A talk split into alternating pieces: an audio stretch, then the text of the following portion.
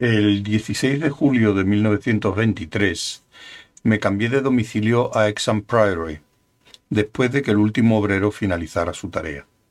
Los trabajos de restauración habían constituido una imponente tarea, pues de la abandonada construcción apenas sí quedaba un montón de ruinas. Pero por tratarse de la casa de mis antepasados no reparé en gastos.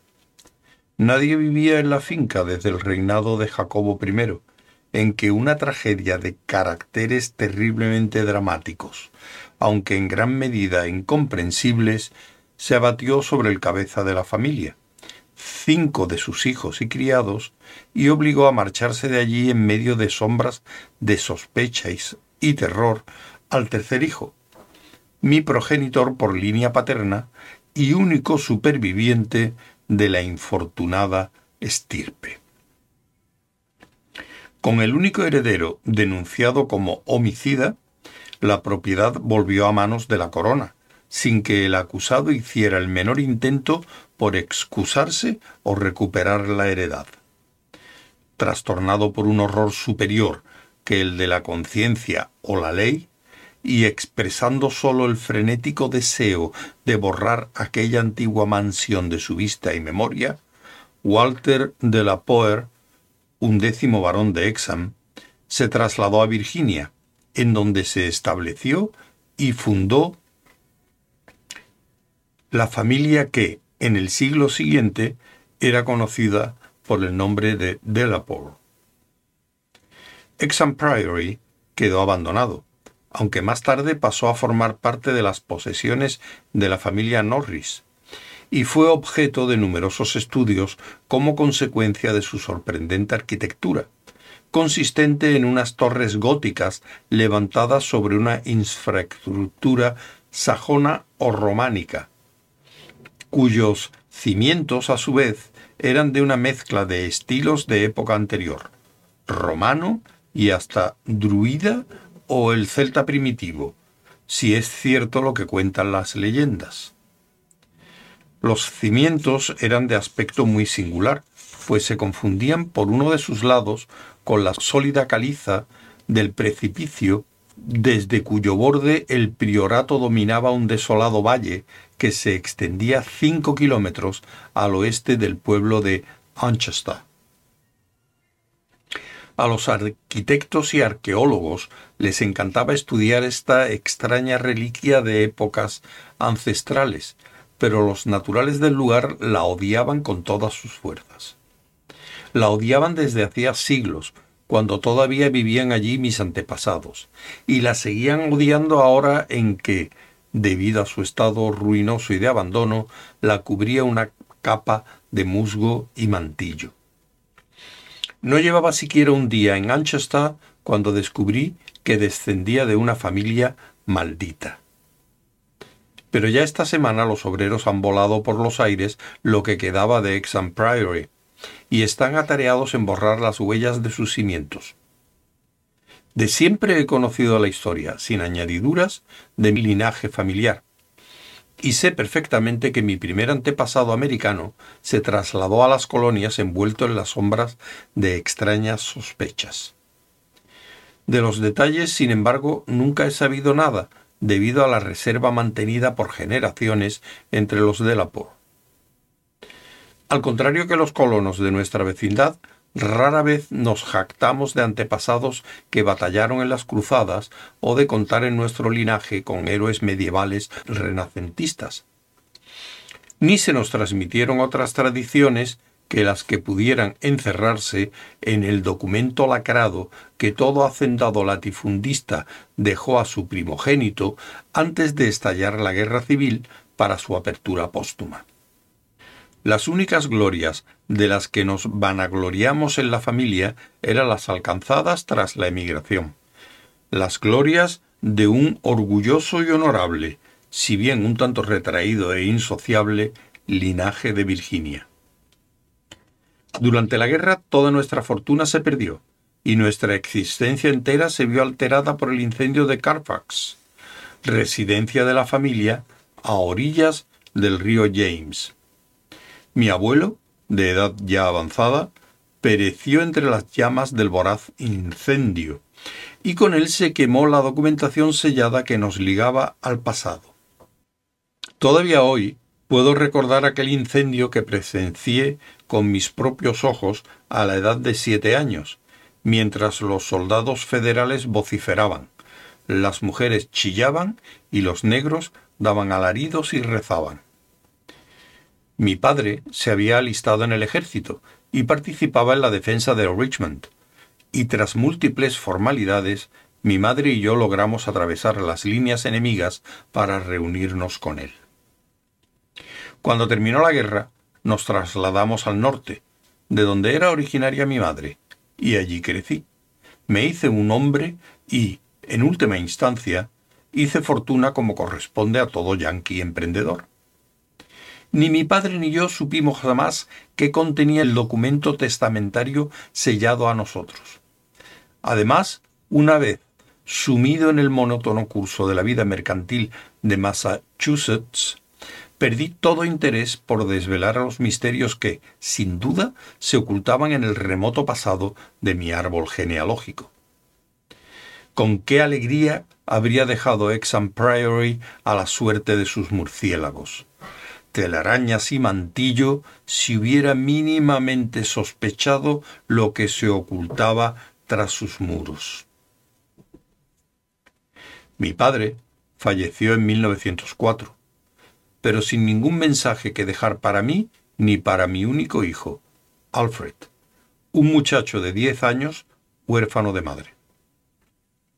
Fue precisamente Alfred quien alteró el orden en que venía transmitiéndole la información familiar. Pues, si bien solo pude hacerle conjeturas en tono burlón sobre el pasado familiar, me escribió contándome algunas leyendas ancestrales del mayor interés cuando, con ocasión de la pasada guerra, fue enviado a Inglaterra en 1917 en calidad de oficial de aviación. Al parecer, sobre los Delaporte circulaba una pintoresca y un tanto dramática historia. Un amigo de mi hijo, el capitán Edward Norris, del Royal Flying Corps, residía en las proximidades de nuestro solar familiar en Manchester, y contaba unas supersticiones campesinas que pocos novelistas podrían llegar a igualar por lo increíbles y desquiciadas que resultaban. Norris, naturalmente, no las tomaba en serio, pero a mi hijo le divertía, y le sirvieron de tema para llenar muchas de las cartas que me escribió.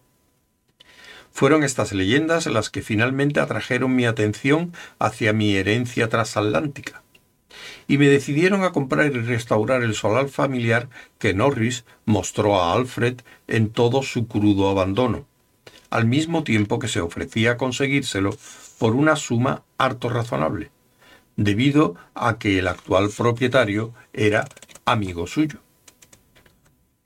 Compré Exham Priory en 1918, pero casi al punto me olvidé de los planes de restauración en que había estado pensando ante el regreso de mi hijo mutilado de las piernas. Durante los dos años que todavía vivió, me dediqué por entero a su cuidado, dejando incluso la dirección del negocio en manos de mis socios. En 1921, sumido en la mayor desolación y sin saber qué hacer, apartado de toda actividad laboral y notando ya que la vejez llamaba a mis puertas, resolví distraer el resto de mis años ocupado en la nueva posesión. Llegué a Anchasta un día de diciembre, hospedándome en casa del capitán Norris, un joven rollizo y cortés que apreciaba mucho a mi hijo, y me ofreció su colaboración en la tarea de recoger planos y anécdotas en los que inspirarse al emprender el proyecto de restauración. No sentía la menor emoción en presencia de Exham Priory, una mezcolanza de abandonadas ruinas medievales cubiertas de líquenes y acribilladas de nidos de grajos balanceándose peligrosamente al borde de un enorme precipicio y sin el menor rastro de suelos o cualquier otro resto de interiores, salvo los muros de piedra de las torres aisladas. Tras formarme poco a poco una idea de cómo debió ser el edificio cuando lo abandonaron mis antepasados tres siglos atrás, me puse a contratar obreros para iniciar las obras de reconstrucción. En todos los casos me vi obligado a buscarlos fuera de la localidad más próxima, pues los naturales de Anchester profesaban un terror y una aversión decididamente increíbles hacia aquel lugar. La magnitud del sentimiento era tal que a veces llegaba a contagiar a los trabajadores que procedían de otros lugares, siendo esta la causa de numerosas deserciones. Por lo demás, su alcance se extendía tanto al priorato como a la antigua familia propietaria del mismo. Ya me había adelantado mi hijo que durante sus visitas al pueblo la gente se mostró un tanto reacia con él por ser un de la poor. Y ahora, por la misma razón, yo me sentía también sutilmente rechazado, hasta que conseguí convencerlos de que casi no sabía nada de mis antepasados.